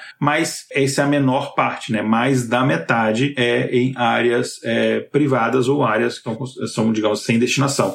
Não é nem uma reserva, nem uma área. Enfim, é uma área que meio que está ali e as pessoas aproveitam como se não fosse de ninguém. É, e a gente vê que já há mudanças na Amazônia. Essas mudanças a gente já consegue perceber, né? A Amazônia está mais quente, as, as estações estão mais secas, é, as estações sem chuva, né? A estação seca, ela está prolongada, mais intensa. É, enfim, você tem coisas que a gente nunca imaginou que fosse acontecer em regiões da Amazônia, que é seca. Uma coisa que, imagina, o lugar que mais, um dos lugares que mais chove no planeta, né? Tem regiões na Amazônia que chove praticamente todo dia e você já começa a ter secas em regiões da Amazônia. Só que tem o principal problema em relação ao clima disso é o seguinte: as árvores, as florestas, elas têm um papel fundamental que é de concentrar e guardar, é basicamente uma reserva de carbono, é concentrar e guardar carbono. Basicamente isso tanto nas suas folhas, nos seus troncos, enfim, em toda a estrutura da árvore, você tem uma concentração grande ali de carbono que está na árvore. Quando você queima essa árvore, você pega essa concentração de carbono e você joga isso para a atmosfera. É normal você ter esse ciclo de, de carbono, esse ciclo de gases no planeta. Né? A gente sabe que a, a, o próprio processo da, da, da árvore, né, da fotossíntese, ele envolve isso. Né? Da árvore, por exemplo, de manhã, ela absorver o gás carbônico e ela libera o oxigênio e durante o período, né, na presença do Sol. No período noturno, sem a presença do Sol, ela absorve o oxigênio, libera o gás carbônico. Esse ciclo a gente sabe que é normal. Então há um equilíbrio. Só que quando você queima essa árvore, você está liberando só o gás carbônico, enfim, outros gases, mas principalmente o gás carbônico ali. Então você muda este equilíbrio, você desequilibra esse processo. E com o aumento da, dessa, dessas, desses incêndios do desmatamento, você tem um aumento grande das concentrações de gás carbônico na atmosfera que intensifica o efeito estufa, aumenta a temperatura, você cria mais secas, você muda todo o ciclo de águas, você, enfim, aí você vai gerar mais furacões em outra região, porque você muda até a, a própria dinâmica das correntes de ar, né? Mais a Amazônia que está numa uma área fundamental que é a área do Equador, a região é, do Equador, né? É, e aí, como eu falei, você vai mudar os ciclos é, hidrológicos, enfim, o ciclo de chuvas, você muda isso completamente, você muda percursos de rios, você muda vida é, aquática, vida na floresta, você muda absolutamente tudo, né? Atualmente, o Brasil é o oitavo país do mundo em emissões de gases de efeito estufa, né? E 50% das emissões de gás de efeito estufa são provocadas por atividade de desmatamento e do agronegócio. O agro é pop, como dizem, né? É, então, assim, adianta muito pouco. É, é eu acho que é uma questão de consciência, eu, eu, recomendo as pessoas fazerem, mas adianta muito pouco a gente tomar banhos mais curtos, a gente tentar apagar a luz quando não estiver usando, enfim, a gente ter um consumo consciente, reciclar. Ajuda, ajuda. Não tô falando para ninguém não fazer, mas é muito pouco. Se todo mundo fizer 100%, se todo mundo, todos nós, a população, reciclar 100% do que a gente usa, a gente usar energia da o jeito mais sei lá, todo mundo bota energia solar em casa, 100%. É, a gente toma, sei lá, um banho, um banho por dia de 10 minutos, a gente faz isso perfeito. Isso vai alterar pouquíssimo, vai ter pouquíssimo efeito no final que quem causa de fato os problemas são as grandes indústrias e o agronegócio. Principalmente o agronegócio é o grande responsável. Até porque, enfim, os, as vacas são um dos maiores emissores de gás metano, que é um dos gases de efeito estufa na atmosfera, né? Basicamente, o pum das vacas faz isso, né? Então, até o próprio consumo de carne acaba é, alimentando esse tipo de coisa, né? É, mudanças assim aconteceram na Amazônia e a Amazônia resistiu. Na verdade, na verdade mudanças na Terra possibilitaram a Amazônia existir, né? Porque basicamente o rio Amazonas ele tem entrado para dentro do continente e ter irrigado toda aquela região criada a floresta que antes era um deserto, foi por causa do, de é, atividades tectônicas que fez surgir a cordilheira dos Andes e aí meio que travou o rio pro lado de cá, que o rio não conseguia mais sair, né? Desaguar no Oceano Pacífico, ele acabou entrando sentido é, leste, enfim, aí tirou a Amazônia. Então essas coisas são naturais. Mais uma vez, o problema aqui é o ritmo acelerado que isso acontece que não dá tempo dos biomas se adaptarem, não dá tempo, é muito acelerado. E aí você de fato destrói esses biomas, destrói toda essa vida, né? Pois é. A gente falou bastante até agora do impacto, né, é, natural das coisas, né, o impacto no meio ambiente, mas vamos falar um pouquinho agora das, dos impactos econômicos, né, do quais são os impactos econômicos das mudanças climáticas, né, porque as pessoas podem pensar que coisas no meio ambiente são, ah, muita coisa de naturalista, né, muito longe da minha realidade, mas o aquecimento, né, as mudanças climáticas também afetam a nossa economia e nos afetam diretamente também, né. Então, segundo o Fórum Econômico Mundial desse ano, 2020, 2021, os impactos das mudanças climáticas na economia global são: o maior impacto é que ela pode causar uma redução de até 18% do PIB mundial, né, da, da economia mundial, até 2050, se as temperaturas globais subirem 3,2 graus, né? Então, alertou aqui o Swiss Swiss Re Institute, né? E outra coisa é que essa previsão está baseada em aumentos da temperatura permanecendo na, na trajetória atual e se o Acordo de Paris e as emissões de líquidas zero não forem cumpridas, né? E esse valor pode aumentar é, para mais, né? Então, tipo, vai aumentar mais ainda a diminuição do PIB, né? Se as temperaturas aumentarem mais ainda, que é o cenário severo, né? Então, ela é um risco sistêmico que precisa ser tratado agora, né? Então, em meados do século XXI, o mundo vai perder mais ou menos menos 10% do valor econômico total com todas as mudanças climáticas se a gente continuar do mesmo modo que estamos aqui. Então, o índice econômico do clima, ele testa como os ritmos climáticos afetarão 48 países, né, que representam 98% da economia mundial. Então, 90% da economia mundial, então esses números realmente vão, vão bater, né, bastante aí, diminuição de mais ou menos de 10 a 18% do PIB mundial, até na metade do século. Igor, a gente falou bastante aqui de alguns pontos, de temas assim, mas fale alguns fatos mais concretos assim, né, que a gente gente tem sobre a mudança climática. Isso, vamos fazer um resumão aqui para a gente entender melhor, uma recapitulação de alguns dados novos que eu vou trazer para vocês. Então, eu trouxe aqui para a gente entender melhor cinco fatos é, importantes. O primeiro é, a maior parte do aumento da temperatura do globo desde 1950 é de fato causado pela ação humana, conforme a gente já falou, né? Seja pela queima de combustíveis fósseis, seja pelo aumento da agricultura para produzir proteína animal, ou mesmo plantações, enfim, é, seja remoção de árvores, florestas, florestas queimadas e eu comentei isso é, há pouco tempo. Então, ou seja, o problema foi a gente descer da árvore, né? Se a gente nunca tivesse descido da árvore lá, a gente conseguiria e continuaria a ter árvores, né? pois é, mas eu acho que se a gente não tivesse descido da árvore, a gente não existiria, porque, enfim, a gente é uma espécie que a gente precisou se adaptar à tecnologia, etc. Bom, o segundo fato é que a temperatura média, isso aqui, é, gente, é extremamente importante, então prestem bem atenção. O segundo fato é que a temperatura média do globo, ela já subiu um grau no século XX. Pode parecer pouco, mas isso significa que locais, por exemplo, onde fazia no verão 40 graus, hoje em dia faz 45, 46. Isso aí para agricultura, para várias coisas, é uma catástrofe. Isso já aconteceu no século XX. Então, desde do, do, do, do aceleração ali da do, do Revolução Industrial até é, o final do século XX, isso já aconteceu. Continuando nesse ritmo, a gente chega a 1,5 graus, ou seja, mais meio grau, já na próxima década. Então, é coisa de que a gente demorou um século para aumentar um grau, a gente pode demorar 30 anos para aumentar meio grau. E é, se a gente não fizer nada, nada, não, gente, tô nem aí, vou fazer nada. A gente vai chegar a 2 graus em, provavelmente em 2050, 2 graus de aumento. Ou seja, olha como é que está acelerando isso daí. E talvez 3 graus ou mais até o fim do século. Tem diferentes modelos que, que enfim, tem uma variação nisso, mas é mais ou menos dentro dessa média. E, como eu falei, essa mudança, ela é drástica. E eu vou explicar nos próximos fatos um pouco melhor o que isso quer dizer. Então, uma mudança de um grau e meio quer dizer, por exemplo, é,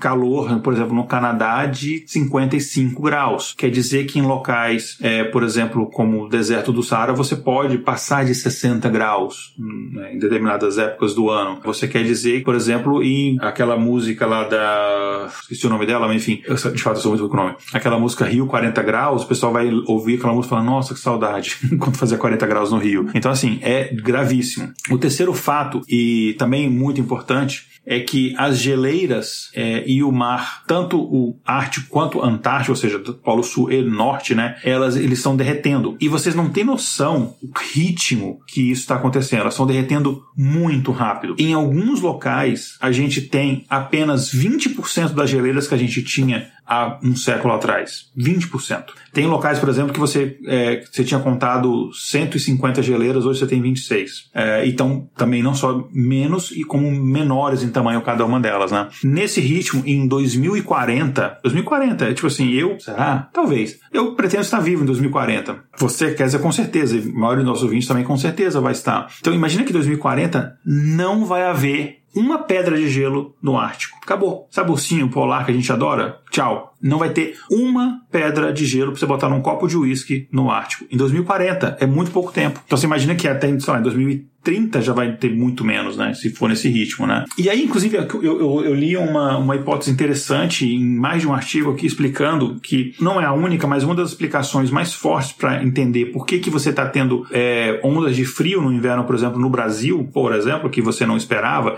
e algumas pessoas usam isso.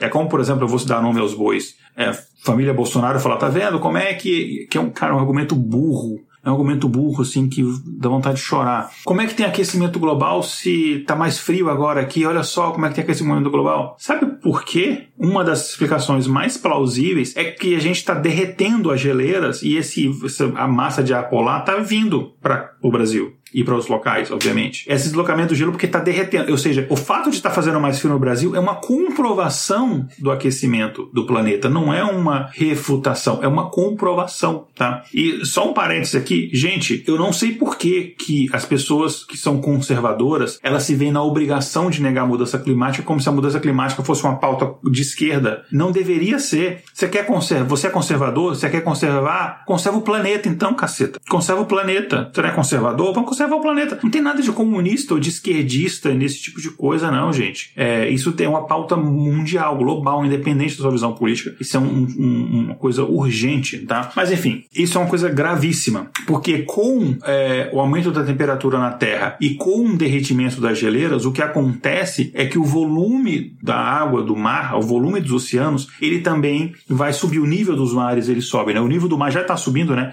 E a ideia é que as, as, as as estimativas é que até o fim do século ele esteja, no comparado aos valores de hoje, que já está mais alto, né? É, ela esteja em média entre meio a um metro e meio mais alto, mais elevado o nível do mar. Então, imagina um metro e meio. Imagina assim que muitos países que são, são ilhas, né? Muitas é, é, é penínsulas e muitas baías, praias, costas vão desaparecer. A Holanda esquece. Visita nos próximos 10 Pois anos. É. Países Baixos, né, por um, tem um motivo.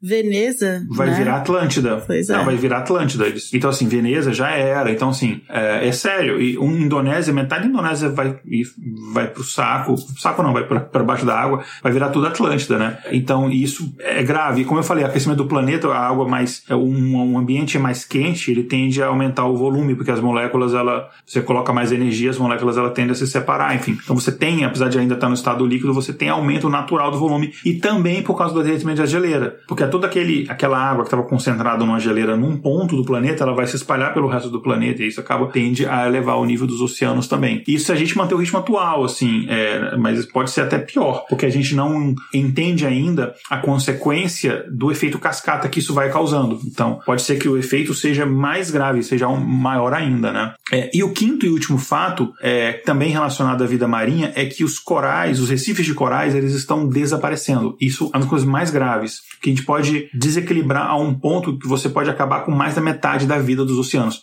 mais da metade da vida dos oceanos. Lembra que a maior parte da vida terrestre está é, tirando a questão dos fungos, né, que enfim a grande maioria, mas da, da vida terrestre animal, é, ela está nos oceanos. Enfim, eles ocupam 70% do planeta, né, a, água, né, ocupa 70% do planeta. Então, os recifes de corais se destruindo, você gera um desequilíbrio assim sem precedentes. Nos últimos 30 anos, metade, olha só, nos últimos 30 anos, gente, quando eu tinha 14 anos de idade, dali para cá, nesses últimos 30 anos, a metade dos recifes de corais do mundo desapareceram, eles morreram. É, e a atividade humana, enfim, é um ritmo tão acelerado que só não tem outra explicação que não ser atividade humana, né? É, então o que acontece é o seguinte, a água do- dos oceanos ela tá subindo, né? E às vezes basta um leve acréscimo da temperatura para você ter esse efeito em cascata, né? Isso contribui de forma significativa para o branqueamento dos corais. E por quê, né? Porque quando a água fica quente, as algas marinhas que elas vivem no tecido dos corais, elas acabam indo embora. Fazendo isso, os corais eles ficam esbranquiçados, perdem parte da energia, é, porque ele precisa das águas para sobreviver, faz parte daquele ciclo, e não tem como o coral sair dali para pegar uma água em outro lugar, porque ele basicamente ele é fixo, né? E aí ele fica esbranquiçado e morre, e aí você tem todo, por exemplo, série de, de espécies animais que se usam aquilo ali para se esconder, elas não conseguem mais se esconder, animais que usam aquilo ali como parte do seu ciclo de alimentação não conseguem mais usar. Pois é, gente. O Nemo vai ficar sem casa. Exatamente, o Nemo, por exemplo, já procurando o Nemo, o Nemo já morreu. É, então, assim, gente, metade dos corais deixou de existir. Você não tem noção da gravidade de que isso é. É revoltante esse tipo de coisa. E a gente não está fazendo praticamente nada. A gente, como sociedade, assim, são poucas iniciativas em relação a isso. É, e a gente está discutindo terra plana que vacina, não sei o que, tentando convencer as pessoas a vacinar, tentando convencer as pessoas a usar máscara, perdendo energia nesse tipo de coisa, sendo que deveria estar gastando energia nesse tipo de assunto, que é de extrema urgência. Enquanto eu respiro aqui tento me acalmar, você continua, Kézia, por favor. A gente então falou bastante aqui, né? Só coisas, né, ruins, o cenário pior e tal, e mudanças, e meu Deus, e agora? Mas existe alguma coisa que a gente pode fazer? Se vocês pararem pra pensar, e o Igor já até falou mais cedo, né? Tem atitu atitudes individuais que são importantes, sim. Então, né? O clássico que passa na TV, né? Sempre quando tem perto de racionamento, inclusive deve estar passando por aí nas TVs, é apagar as luzes quando não tá, não tá usando, usar menos água, né? Fechar a torneira quando tá escovando os dentes. Tudo isso são coisas importantes, sim, né? Não, não vamos né, diminuir a importância disso. Mas, como a gente já comentou, não é nesse- né? São coisas importantes, mas não são suficientes para fazer isso. Então, para que haja alguma modificação real, é preciso sim uma mudança de paradigma da sociedade toda, né? Como um todo. E por isso que a gente precisa, é por isso que há essa- pressão, é, principalmente com os governos e grandes indústrias, para que mudem isso, né? Que para façam alguma coisa, que façam alguma mudança, né? Então, trocar, né? é, o clássico, né? As energias renováveis, preservação das áreas verdes, né? E não só áreas verdes fora da, né? Lá na floresta, lá no Pantanal, mas áreas verdes dentro das próprias cidades, áreas verdes dentro das próprias é, áreas urbanas, né? Então, eu acho que o que a gente precisa fazer, eu acho que até esse ponto, assim, né? Pelo menos depois de todos esses anos de que a gente ouviu aí, desde, por exemplo, desde a Eco 92, eu acho que é a coisa que tá no currículo escolar de todo mundo, pelo menos aqui no Brasil, elas são bem óbvias, né? Tipo, não, não é, a gente não fez nada ainda porque a gente, não é que a gente não sabe o que fazer. Acho que a gente não fez nada ainda por outros motivos, né? Então, os passos a serem feitos já estão bem claros, né? Falta só a gente tomar esse espaço tomar essas atitudes e logo mais, né? Igor, é, a gente falou bastante aqui, temos né, um episódio bem grande sobre esse assunto. É, vamos né, fazer nossas considerações finais aí. O que, que você quer? Eu acho que a gente falou bastante, assim, estressou bastante a importância de, desse, desse assunto e que pode parecer clichê, mas, gente, é realmente importante. O que você tem mais a acrescentar sobre isso? Eu tenho dois pontos só a acrescentar sobre isso. Primeiro é o seguinte, complementando o que você falou, uma coisa que é também extremamente importante em termos de mudança de paradigma, é claro, mudança de paradigma da nossa matriz energética, eu vou comentar um pouco melhor sobre isso depois, mas mudança de paradigma no nosso padrão de consumo. Isso é extrema importância. Nós somos, e quando eu digo nós, não estou falando os brasileiros, eu estou falando a sociedade mundial, quase como um todo, não é, não é toda a sociedade mundial. Você tem isso menos em algumas localidades, mas no geral, ah, nós somos sociedades extremamente consumistas. É, nós fazemos produtos extremamente descartáveis. É, a gente consome muitos produtos, às vezes até é, torna um produto ainda que poderia ser utilizado durante muito tempo obsoleto muito cedo, simplesmente por uma questão social, estética. E isso tem que mudar. O nosso exagerado ritmo de consumo, por mais que seja um ponto central no capitalismo, eu não estou querendo aqui ninguém falar que tem que acabar com o capitalismo e tal, enfim, não estou dizendo que também não, não tenha, mas enfim, não, não é essa a minha questão aqui. Mas é, o nosso ritmo de consumo acelerado é uma das principais, se não a principal causa deste problema. Que por mais que a gente gere todas as fontes de energia renovável, que vai ser maravilhoso, vai ser fantástico, mas, por exemplo, o meu celular, o seu celular, todo celular tem plásticos, partes de plástico. Plástico é petróleo. Cabo, é, você está usando recurso natural, você está usando metal. Para você extrair esse metal, você vai construir, você vai ter que, por exemplo, é, destruir uma determinada região, porque você vai ter que fazer uma mina de extração, alguma coisa assim. Então, enfim, é, o consumo exagerado, ele impacta demais no, no meio ambiente.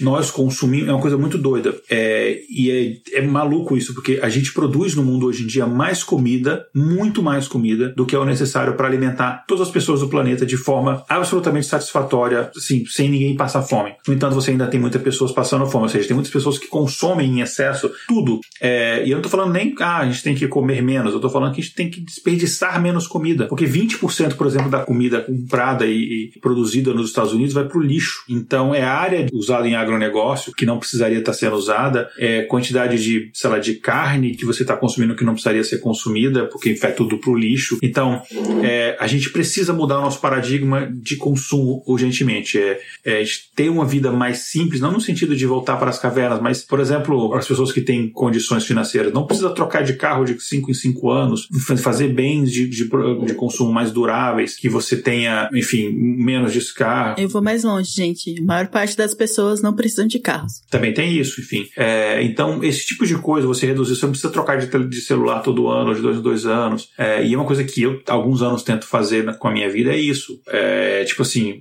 tem a, aqui tem a pressão basicamente eu consigo trocar o meu, eu tenho um iPhone 11, eu consigo trocar, eu conseguiria trocar pelo 12 praticamente sem custo, só que ele me atende perfeito, tá perfeito, não tem nada de, de ruim, e vai sair o 13, eu ainda tô com 11, para mim tá ótimo, porque tem gente que tá usando o 7, eu até hoje tá de boa também, porque não tem a necessidade, mas é, muita gente tem o um pensamento, não, tem, saiu o modelo mais novo, eu preciso ter um modelo mais novo, por quê? Ah, porque ele é mais novo, não é desculpa, pelo amor de Deus, um idoso aqui, imaginar que você pode ser trocado por alguém mais novo, dói meu coração. Então, a gente tem que mudar de fato é, o nosso paradigma de consumo. E é isso uma coisa que a gente tem que fazer também como indivíduo, mas é uma coisa que, enfim, tem que ser discutido como sociedade. E a minha segunda consideração final, eu me delonguei muito, desculpa no primeiro ponto, é que uma mudança da nossa matriz energética, ela é uma coisa que vai ser muito boa para a economia. É uma coisa muito doida que é, as, as, é, os conservadores, né, os, os políticos e, e, pessoas que se alinham mais por uma direita conservadora, eles tendem a ir contra, por exemplo, o investimento em matriz de energia renovável. E um argumento aqui nos Estados Unidos que se usa muito é que ah, as pessoas que trabalham com energia fóssil vão perder os seus empregos, né? Só que trabalha com extração de carvão, com termoelétrica, esse tipo de coisa,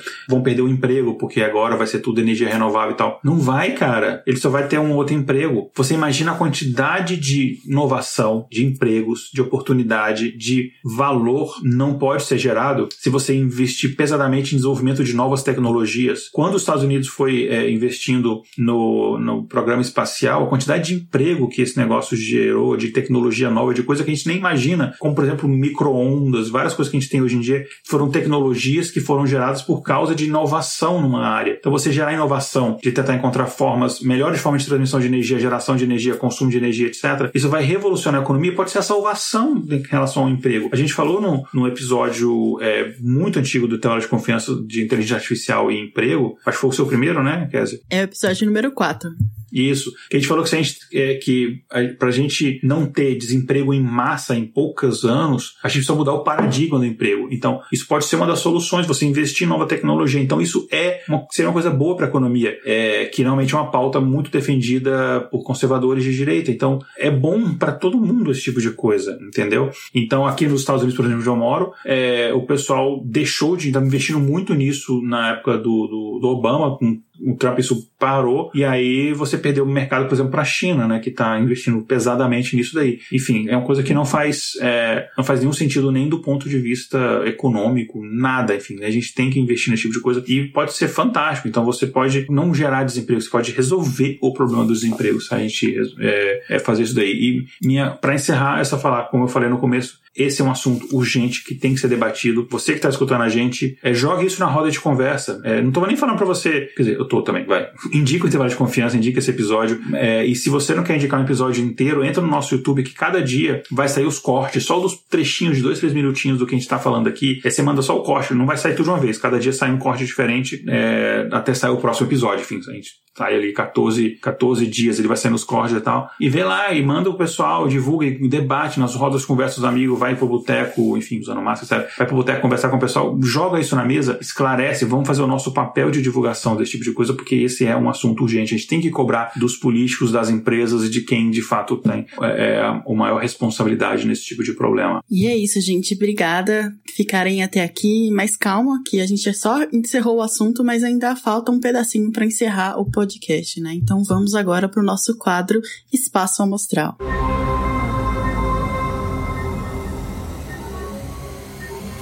Espaço Amostral. E é isso, gente. Pra, quem não, não lembra ou pra quem não conhece, esse quadro é um espaço onde os nossos participantes aqui podem indicar alguma coisa pros ouvintes. Então, pode ser alguma coisa, um livro, um jogo, uma série, um hábito. Não precisa ter relação ao, com o tema, mas se quiser também pode, né? Igor, o que, que você trouxe aí pra gente essa semana? Uh, eu tenho três indicações. A primeira é chore. Não, tô brincando, eu tenho só duas.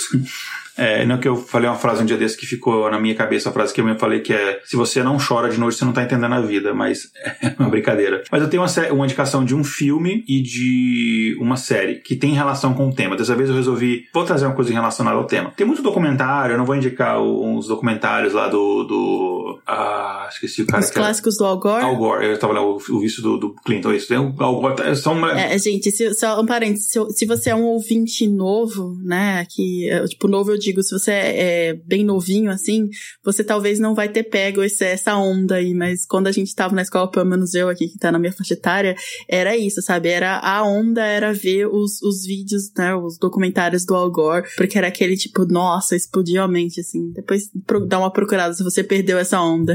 é, não, é interessante esses documentários e tal. E, enfim, recomendo. E tem, tem outro documentarista também que eu não vou lembrar o nome agora, que desses, desses caras também que fazem esse tipo de coisa. Mas eu vou indicar mais um, uma coisa mais na, na área da ficção. Primeiro tem uma série que tem na Netflix que uh, não sei se teve duas ou três temporadas, mas é uma série que eu achei bem bacana, que eu comecei a ver desconfiado, falei, hum, acho que vai ser meio chato quando eu li o plot, mas chama-se Snowpiercer. É, na verdade, ela é de, é de ela é, não acho que ela continua a história ou é a mesma história do filme, né, Snowpiercer. Você já chegou, chegou a assistir o filme?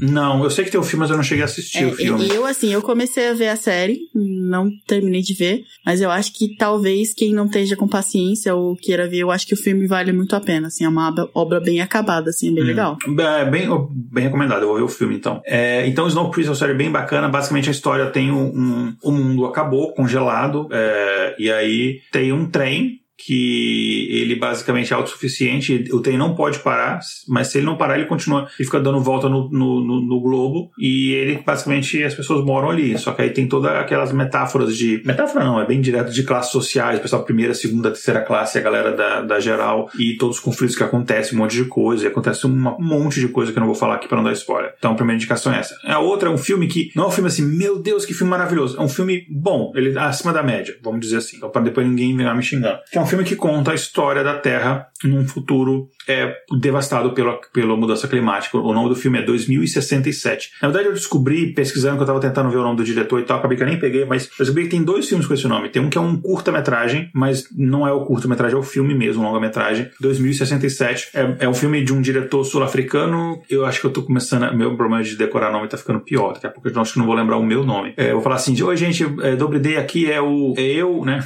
Enfim, é, ele é um diretor sul-africano e, e. Mas acho que naturalizado australiano. Enfim, é um filme australiano muito legal, que é basicamente se passa em 2067. Diga só isso, não é spoiler, porque é o nome do filme. Uh, e basicamente o mundo é, um, é, é, assim, distopia. Eu tô meio de saco cheio de distopia, mas é, é uma distopia legal. É uma distopia do mundo pós é, mudança climática. Enfim, tem um embasamento científico interessante algumas coisas ali, tem algumas coisas bem exageradas é, que vão por outro caminho, mas é interessante. E se você pensar que os meus filhos vão viver até 2067, então eu não é um mundo que eu quero que eles vivam, não. É, então são as minhas duas indicações.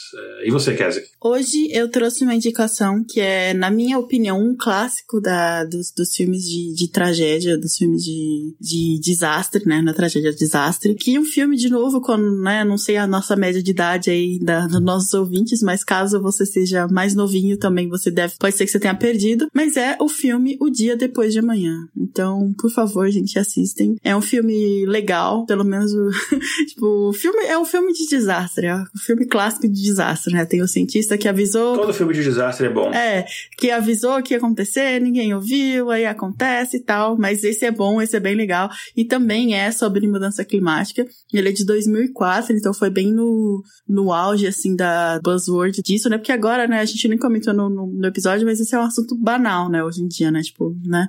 Mas, né, durante essa época, assim, principalmente depois da Eco 92, né, e começo dos anos 2000, foi, era um, um assunto, assim, super boom, assim, sabe? Sabe? Uhum. Esse filme é bem legal. É, esse filme é legal, é desse, bem desse auge e é bem feito, eu gosto. É um filme de desastre, gente, não esperem atuações brilhantes, mas eu gosto bastante. Acho que se, se você quiser ver aí no, numa tardezinha ou no fim de semana, é, vale a pena. Eu não sei se ele tá em nenhum streaming, perdão, isso eu não cheguei a, a verificar. Mas, né, se encontra aí, né? É possível. Filme de filme 2004. Posso fazer só um comentário aqui? claro. Eu tenho uma ideia de um filme, alguém podia fazer esse filme, eu não tenho engano pra fazer isso, mas Hollywood não, faz não aí. Não fala pessoa, coisas as pessoas vão pegar. Mas se você quiser dar ideia. Ah, mas não vai, tudo ninguém, bem. ninguém vai. Mas enfim, eu queria um filme de desastre com uma pequena diferença de plot, que é o seguinte: os cientistas avisam, a galera ignora, os cientistas desviam verba e fazem uma nave espacial para fugir do planeta. E aí chega no final, o pessoal, a o desastre começa a acontecer, como todo filme, né? Aí vão lá para os cientistas salvar o dia, o cientista fala, se fode aí, aí pum, aí vão embora. Seria bom. Seria fantástico. Seria um plot twist. E aí vão, né? E aí, ó, se fode aí, galera, foda-se. Aí vai embora, o planeta acaba, morre toda essa galera é, que não ligou para isso, os cientistas vão lá, sei lá, pra. E aí eles voltam e repopulam a, a Terra numa sociedade perfeita, mentira. É, ó, dá um bom plot aí.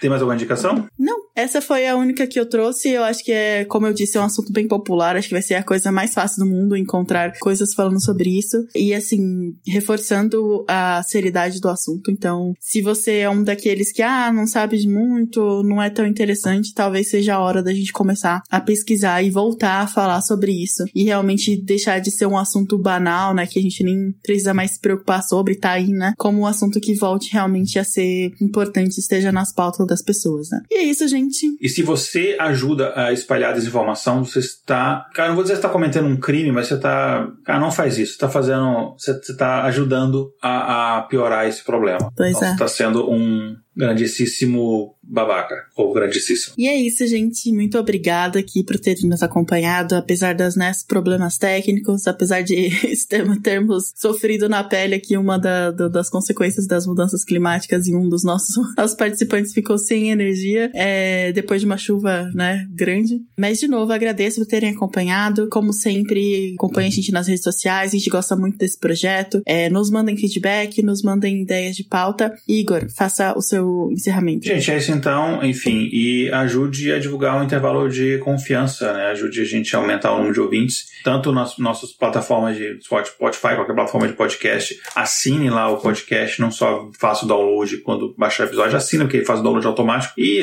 assine o nosso YouTube, etc, ok? É, é isso então, gente. Espero que o planeta não acabe antes da gente lançar mais episódios para vocês. Um abração, tchau, tchau, lá na Schledanol. Tchau, tchau, gente.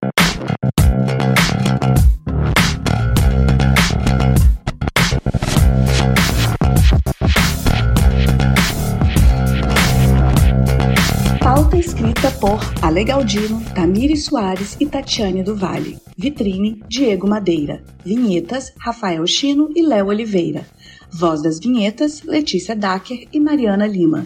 Redes sociais e marketing, Vanessa Vieira. Gerência de projetos, Késia Nogueira. Edição, Léo Oliveira. Para saber mais sobre o nosso projeto ou nos apoiar, visite intervalodeconfianca.com.br.